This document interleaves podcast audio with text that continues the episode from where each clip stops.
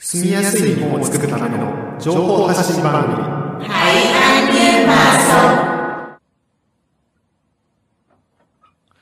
皆さんこんにちは今回はベトナム夢神戸のトゥイと高江が日本に暮らすベトナム人に役立つ情報をお伝えします Xin chào quý vị và các bạn.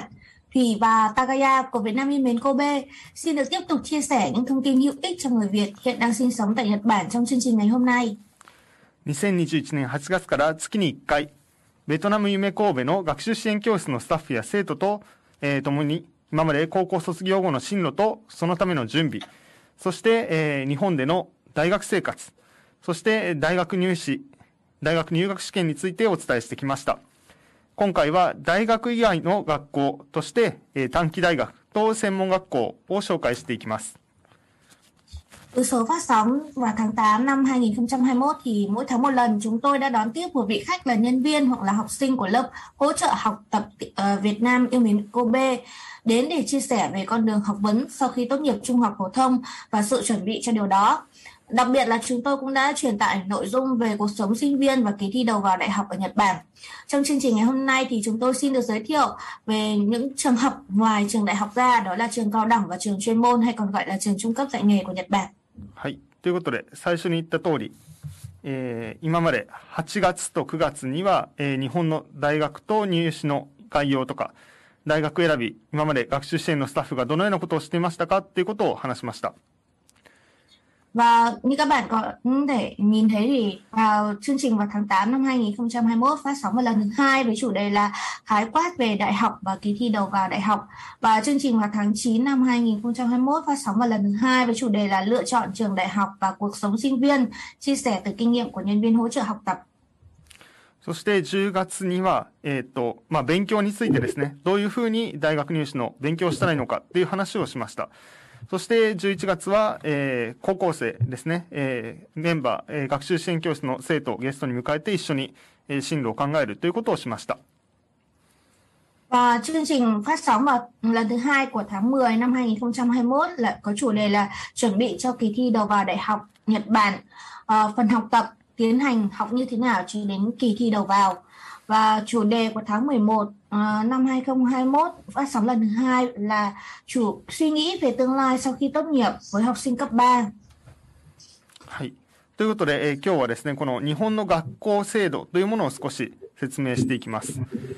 え Và trong chương trình ngày hôm nay thì chúng tôi sẽ giới thiệu ờ, về hệ thống giáo dục Nhật Bản. ーえっと、日本の、 えー学校ではですね、えっと、小学校が6年あった後、中学校が3年ですね。その後高校があって、で、その後たくさんの学校があります。Và ở Nhật thì chương trình tiểu học là 6 năm, trung học cơ sở là 3 năm và trung học phổ thông là 3 năm. Thì ờ, ở sau bậc trung học phổ thông thì có rất nhiều trường các trường hình thức trường học khác. はい。えっと、高校の上に書いてあるのが、まず、大学ですね。大学、tức là đại học và 短期大学 là trường cao đẳng và 専門学校 là trường chuyên môn そして、えっと、高校、えー中学を卒業してからすぐ行く学校に、高等専門学校、準 chuyên môn bậc cao、えー高専とも言います。高等専門学校がありますね。えー、トゥイさん、どうですか？しど、どれも、うん。sau khi mà tốt nghiệp trung học phổ thông thì những em học sinh ở Nhật Bản thì có thể học tiếp lên trường chuyên môn, cao đẳng hay là đại học. Còn một hình thức học khác đó là sau khi tốt nghiệp trung học cơ sở là các em cũng có thể học lên trường gọi là trường chuyên môn bậc cao với khóa học chính thức là 5 năm. はい。ということで、えっ、と、今日は詳しくこれを見ていきますね。で、えっ、と、あとはですね、えっ、と、高校を卒業すると、8割以上の人、 ほとんどの人が、えっ、と、ほとんどというか、まあ、多くの人がですね、えっ、と、高校卒業してからいろんな学校に行きます。で、それが、この、ここに書いてある数字ですね。えー大学に行く人は54%とか、短期大学に行く人は、えーえー4.2%ですね。で、専門学校が24%。で、この高専、高等専門学校にいる人は0.9%というような形で、まあ、多くの人が進学をします。Thì um, tỷ lệ mà các học sinh ờ, tốt nghiệp trung học phổ thông ở Nhật Bản ờ, chiếm tỷ ừ, lệ khá cao là 83,5%. Trong số- đó thì là tỷ lệ học tiếp lên đại học ở hệ đại học thì là 54,4%. Tiếp theo là tỷ lệ học tiếp lên cao đẳng khóa học đào tạo chính thức là 4,2% Tỷ lệ học tiếp lên trường chuyên môn hay còn gọi là trường trung cấp dạy nghề là 24% và tỷ lệ số học sinh đang học năm 4 tại trường chuyên môn bậc cao um, chiếm tỷ số khá thấp là 0.9%. Ừ. Tức là hôn hôn là 50% là đi đến đại học đại học ですね。 Ừ. Hay. Tức là um, trong uh, một nửa hơn uh, một nửa số học sinh tốt nghiệp uh, trung học phổ thông thì hầu hết là các em đều có lựa chọn là đi học tiếp lên đại học. Ừ. Mà tiếp theo thì chúng tôi sẽ giới thiệu là trường cao đẳng. Ừ, trong đó thì bốn phẩy bốn- bốn hai phải hai phần trăm thì ừ, chắc là thấy khá ít nhưng mà cũng có trường này cũng là quan trọng. Ê, Ừ. bởi vì là trường内thìこう、あ、そうですね、短期大学ですね。 えーここではいろいろな、えっ、と、まあ、地域で活躍できる人を、まあ、育てるということで、幼稚園の先生であったり、保育士だったりとか、あとは看護師とか、そういった、えー専門的なことを勉強することができる学校として、この短期大学がありますね。はい。では、トゥイさん、紹介をお願いします。Thì trường đa- à, cao à, trường cao đẳng ở Nhật thì có chương trình học là từ 2 năm hoặc là 3 năm. Thì hiện nay uh, tính đến năm 2019 thì ở Nhật Bản có 17 trường cao đẳng công lập và 311 trường cao đẳng dân lập. Có tất cả 5.557 học sinh hiện đang theo học tại trường cao đẳng công lập và 103.543 học sinh hiện đang theo học tại trường cao đẳng dân lập tính tại thời điểm năm 2019. Và hiện nay thì các trường cao đẳng đào tạo ở nhiều lĩnh vực khác nhau, nhưng đặc biệt là các trường cao đẳng đóng một vai trò quan trọng trong việc đào tạo ra nhân viên có chuyên môn cho địa phương như là giáo viên mẫu giáo, giáo viên nhà trẻ, chuyên gia dinh dưỡng, nhân viên chăm sóc phúc lợi. Ngoài ra thì sau khi tốt nghiệp cao đẳng thì vẫn có thể tiếp tục học lên bằng cách học liên thông lên trường đại học có chương trình học 4 năm hoặc là học tiếp lên chuyên ngành nâng cao của trường cao đẳng.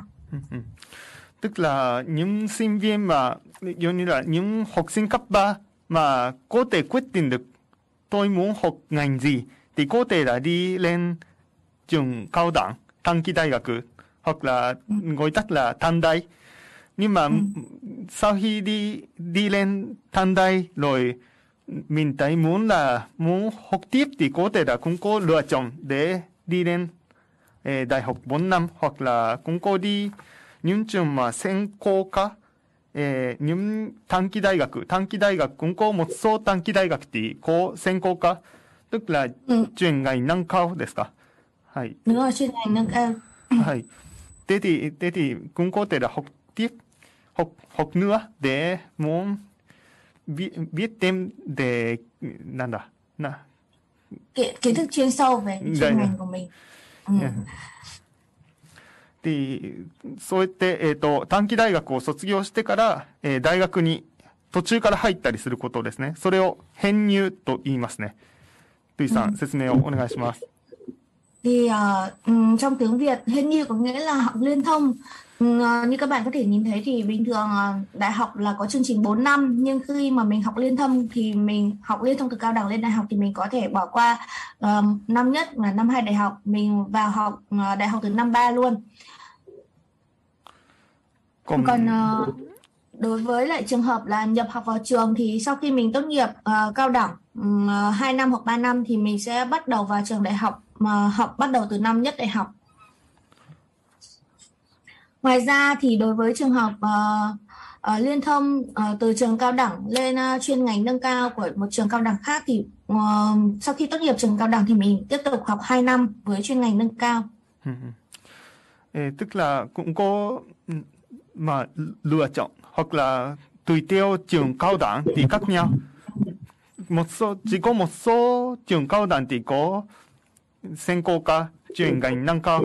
Cho nên là chúng mình cần phải là lưu ý, à, nó chú ý những trường học trường cao đẳng thì có 専攻科hay không hoặc là có thể là đi eh, hình như liên thông được không hay là phải bắt đầu học lại từ năm nhất của đại học ha- hay phải không thì Ừ. giống như là ちゃんと調べましょうと。民間phải biết. Ừ. Trước khi đi đi thi của trường cao đẳng. Ừ. Và tiếp theo thì là 専門学校 là trường chuyên môn ですね。えー専門学校っていうのもまた、えっ、と、短大とはまた違って、まあ先ほど数字を見るとすごくたくさんの人が行っているっていう数字がありましたが、えーここはたくさん、えっ、と、いろんなことを勉強できる学校ですし、えーそして、どんなことを勉強するかによって、何年勉強しますかっていうのも違いますね。1年、2年、3年。それは何を勉強するかによって違います。はい。 Ừ. Thì à, trường chuyên môn gặp cô ở trong tiếng Việt có nghĩa là trường chuyên môn hay còn gọi là trường trung cấp dạy nghề. Thì à, trong số các trường dạy nghề tổng hợp thì trường có khóa đào tạo à, khóa học chuyên ngành được gọi là trường chuyên môn là trường trung cấp dạy nghề chuyên nghiệp. Ờ, hiện nay thì có khoảng 2.800 trường và có khoảng 660.000 người hiện đang theo học. Trường uh, chuyên môn là cơ sở giáo dục hướng đến việc tiếp thu các kỹ năng và kỹ năng chuyên ngành tiên tiến hơn thông qua chương trình giảng dạy linh hoạt và thiết thực, đáp ứng nhanh chóng nhu cầu của xã hội. Những năm gần đây thì nhiều học sinh sau khi tốt nghiệp đại học, cao đẳng, ờ, trường chuyên môn bậc cao hay còn gọi là trường trung cấp dạy nghề chuyên nghiệp thì đã đăng ký vào học tại các trường chuyên môn nhằm mục đích là lấy chứng chỉ bằng cấp. Trong năm 2016 thì con số thống kê được đó là có 17.000 người đã nhập học. そうですね。で、えっ、と、いろいろこの専門学校にも、例えば医療に関することですよね。えっ、と、看護師の ものとか、え3年以上勉強するところもあれば、他にも、えー美容とか利用ですね。えっ、と、髪の毛を切る仕事とか、他にもデザインとか、服飾とか、えーいろいろ服のこととか、えーいろんな勉強をすることができる学校があります。Ừ. Thì ở trường chuyên môn này thì mình sẽ học được rất là nhiều chuyên ngành như là về bên ờ, điều dưỡng hay là bên ờ, gọi là ờ, thẩm mỹ viện.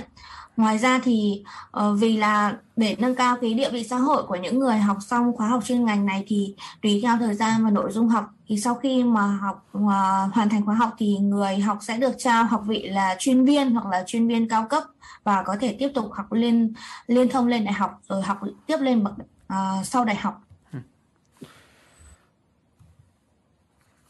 そうですね。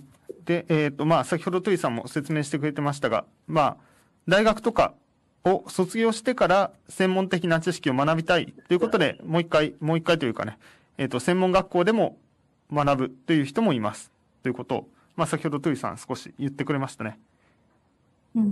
はい。では、次に行きましょう。まあ、ここまで、まあ、学校の種類というのを紹介してきましたが、いろいろ、えー専門学校と短期大学っていうものがあるということを言いましたが、えっ、と、専門学校とか大学は少し種類が違うってことですね。えっ、と、短期大学っていうのは、まあ、大学の一つですと。まあ、大学の種類の一つです。でも、専門学校っていうのは、あの、まあ、仕組みとしてはちょっと種類が違うっていうことを、えー少し今説明をしていきます。Ừ. Thì uh, các um, sau đây thì chúng tôi sẽ giới thiệu về các loại trường học ở Nhật Bản. Thì uh, nếu mà chỉ nghe là về trường uh, cao đẳng hay là trường chuyên môn uh, là trường như thế nào thì mình sẽ không hình dung được là cái trường cao đẳng là ở loại trường hình thức uh, cơ sở uh, đào tạo như nào và trường chuyên môn là hình thức cơ sở đào tạo như thế nào thì sau đây khi mà chúng tôi giải thích thì um, các bạn sẽ hiểu được là uh, hai hình thức đào tạo đấy nó khác nhau như nào. Thì đầu tiên là trường học được quy định tại điều 1 của luật giáo dục học đường ở Nhật Bản thì sẽ bao gồm là trường mẫu giáo, trường tiểu học, trường trung học cơ sở, trường giáo dục bắt buộc, trường trung học phổ thông, trường liên thông trung học cơ sở và trung học phổ thông, trường hỗ trợ đặc biệt, trường đại học bao gồm hệ cao đẳng và hệ sau đại học và trường chuyên môn bậc cao. Tiếp theo là trường dạy nghề tổng hợp là được quy định trong luật giáo dục học đường là cơ sở giáo dục khác với những uh, cơ sở được nêu ở điều 1. Đó là nơi thực hiện đào tạo mang tính hệ thống nhằm mục đích bồi dưỡng những khả năng cần thiết cho nghề nghiệp hoặc là cuộc sống thực tế hoặc là hướng tới để nâng cao trình độ học giáo dục. Tiếp theo là trường học các loại thì đây là cơ sở giáo dục tương đương với giáo dục trường học nhưng không thuộc trong số các trường học được nêu ở điều 1 và cũng không phải là trường dạy nghề tổng hợp. Trường lái xe hay là trường dạy thời trang thuộc vào trong uh, trường các uh, trường học các loại và không được công nhận là trường học chính quy theo luật giáo dục đường. Từ đó thì chúng ta hiểu rằng là trường cao đẳng là trường được nêu ở điều 1 và trường chuyên môn là trường dạy nghề tổng hợp có đào tạo khóa học chuyên ngành. はい。ということで、えー、っと、いろいろ高校生の人もですね、オープンキャンパスとか行くと思いますが、やっぱり自分が行くオープンキャンパスに行く学校はどんなタイプの学校なんだろうっていうのは少し 考えてみるといいかもしれないですね。そうすると、卒業するときに、まあ、どんな資格がもらえますが、バンカッティニューテーナーっていうのが変わりますね。っていうのも、えー、まあ少しこれは難しい話かもしれないですけども、えー、知っておくと、卒業した後、自分はどんな資格がもらえるんだろうかとか、自分が卒業した後、どんな将来があるんだろうかっていうのは、どんな学校、どんな種類の学校に行くかによっても変わると思います。だから、えー、そういうのを少し知っておくといいと思います。Ừ. Vâng, thì um, như các em học sinh cấp 3 khi mà uh, tốt nghiệp trường cấp 3 xong thì mong muốn là cái nghề nghiệp tương lai của mình là gì hoặc là mong muốn mình sẽ có những chứng chỉ bằng cấp gì thì khi mà đến những cái uh, buổi uh, giới thiệu về trường học hoặc là về hướng dẫn khi mà thi vào đại học uh, hoặc là cao đẳng hoặc là đi về trường chuyên môn thì chúng ta nên tìm hiểu trước xem là cái trường cao đẳng mà mình định vào hoặc là trường chuyên môn mình định vào đấy thì sau khi tốt nghiệp mình sẽ uh, có được trong tay cái kỹ năng như thế nào và có khả năng thi được chứng chỉ bằng cấp như thế nào và lúc nãy nói là eh, to, trường chuyên môn,専門学校thì có loại dưới eh, trường dạy nghề tổng hợp nhưng mà chỗ này cũng có trường chuyên môn nhưng mà trường chuyên môn này là trường chuyên môn bậc cao trường chuyên môn bậc cao và trường chuyên môn thì khác nhau専門学校với lại là高等専門学校tức là cô sen thì khác nhau cho nên là chúng ta thì bây giờ thì xem à, nó, tìm hiểu về trường chuyên môn bậc cao Ê, trường chuyên môn bậc cao thì cũng có thể là mọi người gọi là cô sen gọi tắt là cô sen では、トゥイさん、お願いします。Thì um, trường chuyên môn và trường chuyên môn bậc cao thì là hai khái niệm hoàn toàn khác nhau. Và trường chuyên môn bậc cao thì còn uh, có một cách uh, gọi khác đó là trường trung cấp dạy nghề chuyên nghiệp và gọi tắt là trường cao chuyên. thì trường chuyên môn bậc cao này là cơ sở giáo dục chuyên nghiệp tiếp nhận những em học sinh đã tốt nghiệp trường trung học cơ sở để thực hiện chương trình giáo dục đồng nhất 5 năm Riêng với trường cao chuyên đào tạo ngành thương mại hàng hải thì là 5 năm rưỡi, nhằm nuôi dưỡng đào tạo ra những chuyên gia kỹ thuật viên theo nhu cầu của xã hội. Và các trường cao chuyên hướng tới cung cấp một nền giáo dục nhân văn sâu rộng và phong phú nên là thực hiện đào tạo cân bằng giữa các môn chuyên ngành và các môn cơ sở như là toán học, tiếng Anh hay là quốc ngữ. Ngoài ra thì trường cao chuyên còn thực hiện đào tạo chuyên ngành chú trọng vào việc thí nghiệm, thực hành, đồng thời áp dụng các phương pháp để mang lại kiến thức và kỹ năng mang tính chuyên sâu gần giống như ở bậc đại học. Eh, bây giờ vừa rồi thì tuổi đã giới thiệu về trường chuyên môn bậc cao. Trường chuyên môn bậc cao thì là những sinh viên, eh, những sinh viên cấp, cấp 2ですね。中学校を卒業した人がこの高専に来ます。だから、những học sinh cấp 2 rồi ừ, là tốt nghiệp cấp 2 rồi đi lên trường chuyên môn bậc cao. Nhưng mà trong ở Nhật thì cũng có loại là cô yêu cô cổ là những ừ. trường cấp 3 mà dạy nghề chuyên môn, dạy chuyên môn.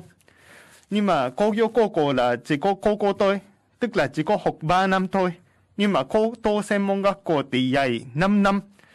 Là, cho nên là cô tô専門学校thì một nửa là những dạy những môn liên quan đến eh, tiếng, tiếng Anh とかquốc ngữ, tức là một nửa là cô cô, nhưng mà cũng có dạy chuyên môn, tức là một nửa là đại học.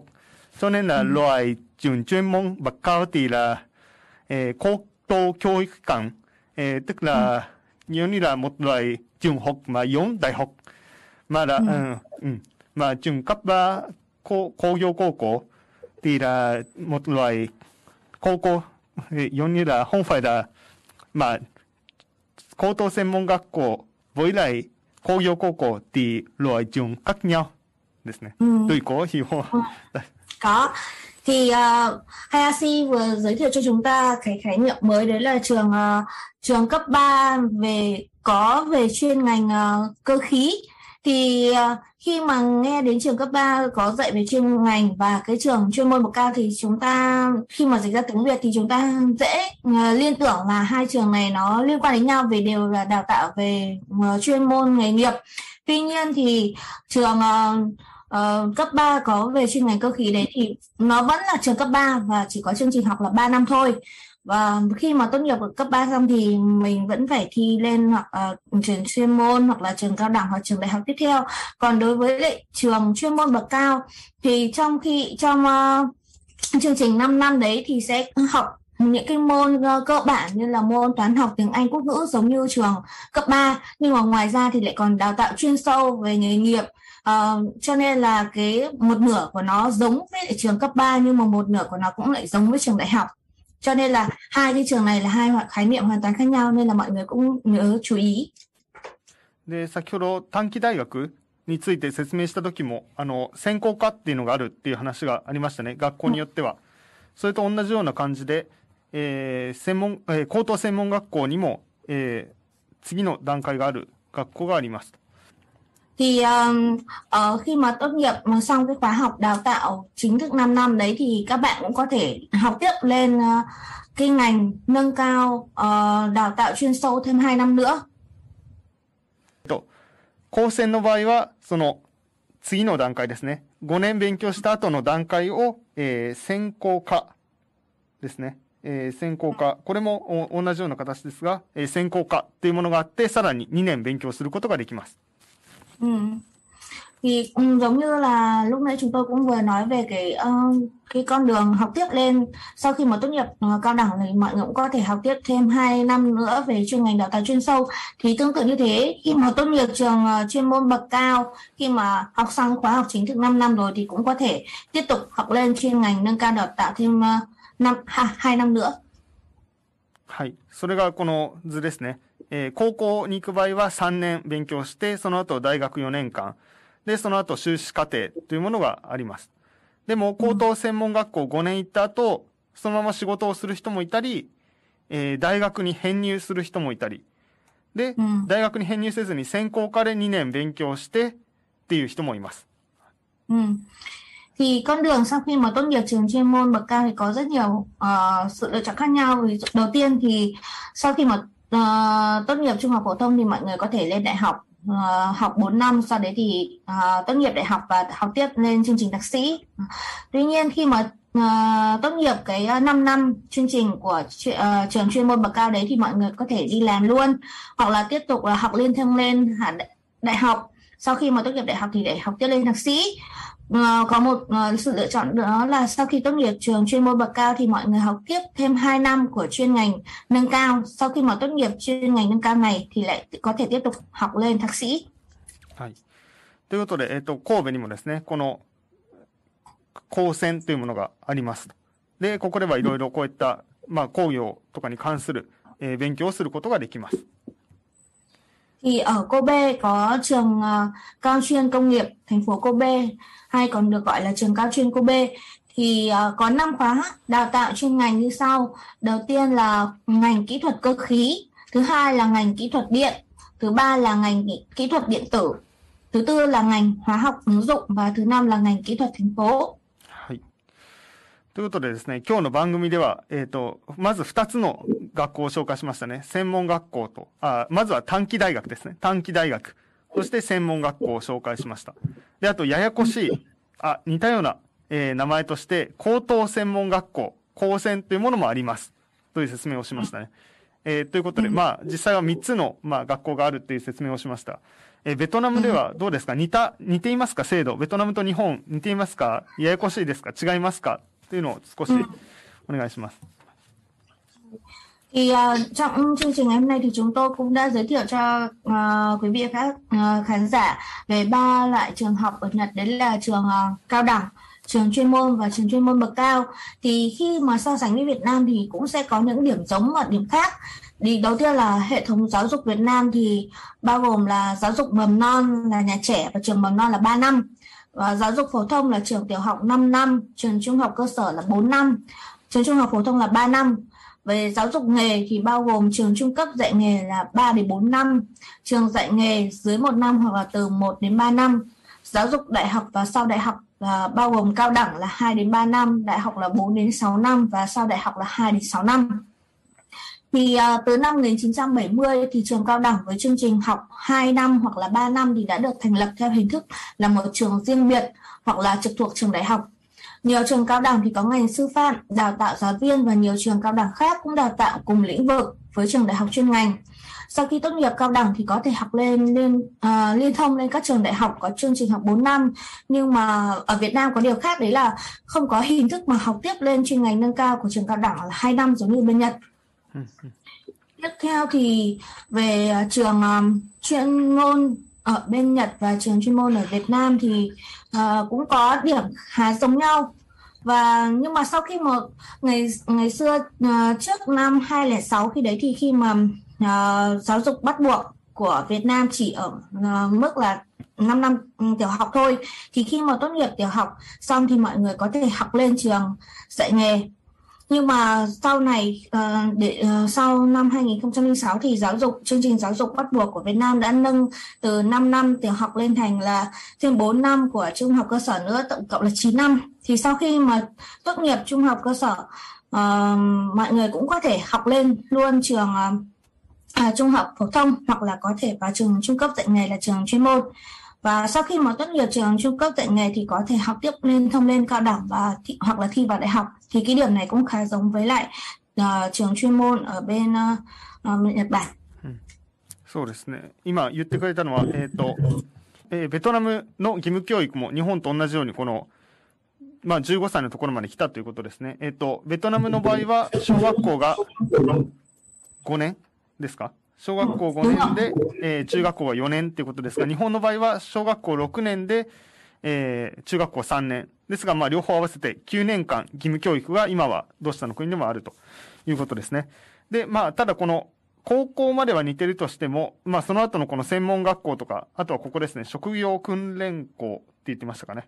えー、そういったものが違うという話をしてくれました。あとは、スーファムって言いましたね。準高段をビエトナムティヤイスーファム。えっ、ー、と、まあ、教育系ってことですが、カウダンのスーファムって何、何の先生になりますかね？あの、例えば日本だったら、小学校とか中学校、高校の先生は4年間の大学に行かなければいけません。でも、あの、幼稚園とかの先生は短大でも大丈夫ですとか。なんかそういう違いがありますね。はい、似てます。あ、似てますか？はい。ということで、まあ、そうやっていろんな何になりたいかとか、どんな資格が必要なのか、っていうことで、まあ、自分が行くべき大学っていうのは変わってくるっていうことですよね。大学とかこの短期大学に行くべきか、専門学校なのか。で、逆に、えっ、ー、と、看護師とかですね。muốn làm y tá, y, y tá ở Nhật Bản thì có thể là học 3 năm cũng có làm được 看護師。y tá と y tá được。だから、大学に行くとまず専門以外のことも学びますと。いろいろなことを勉強して上で、え、看護の勉強をして、で、実習に行って看護師になりますっていうので、4年かけてやりたいですかそれとも3年でも早く就職したいですかとか、いろいろその人の希望によってどんな学校に行くかは変わってくるというところもあります。Thì uh, như Hayashi vừa chia sẻ thì uh, với uh, uh, ví dụ như là về ngành sư phạm thì khi mà học uh, uh, tốt nghiệp đại học sư phạm ra thì có thể làm giáo viên của trường cấp 3 hoặc là trường trung học cơ sở. Nhưng mà với trường hợp mà tốt nghiệp trường sư phạm cao đẳng ra thì có thể chỉ dạy ờ, làm giáo viên của ờ, cái hệ ờ, thấp hơn đấy là trường mầm non hoặc là nhà trẻ hoặc là tiểu học.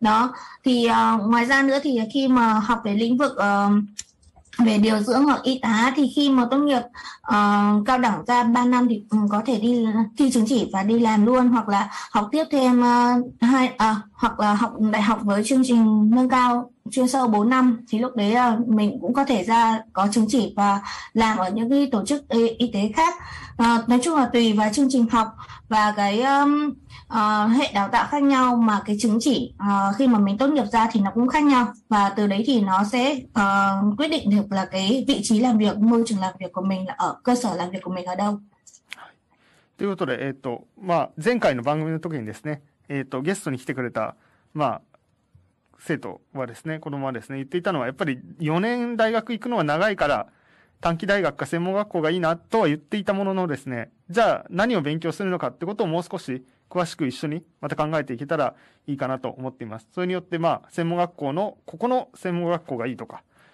こういう短期大学に行くといいとか、そういうことがやっぱり詳しく分かってくると思うので、えー、そういうことを一緒にまた調べていきたいなと私は思っています。はい。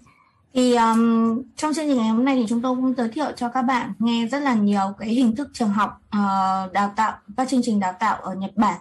Thì uh, khi mà mình lựa chọn và định học vào một cái trường gì đấy thì mình nên tìm hiểu kỹ xem là trường đấy đào tạo những cái chuyên ngành gì và tương lai mình ra mình tốt nghiệp xong thì mình sẽ có cái kỹ năng gì và mình có chứng chỉ gì và mình có mong muốn uh, có làm việc với cái chứng chỉ kỹ năng đấy hay không thì hoàn toàn là do cái quyết định và cái suy nghĩ bây giờ của mình cho nên là mọi người hãy tìm hiểu thật, thật là kỹ. それでは、えー、そろそろ時間なので、えー、番組を終わりたいと思います。はい。では、以上で番組を終わります。Đấy. Thì thời lượng phát sóng của chương trình đến đây là kết thúc. À, xin chào tạm biệt và hẹn gặp lại. Xin chào tạm biệt và hẹn gặp lại.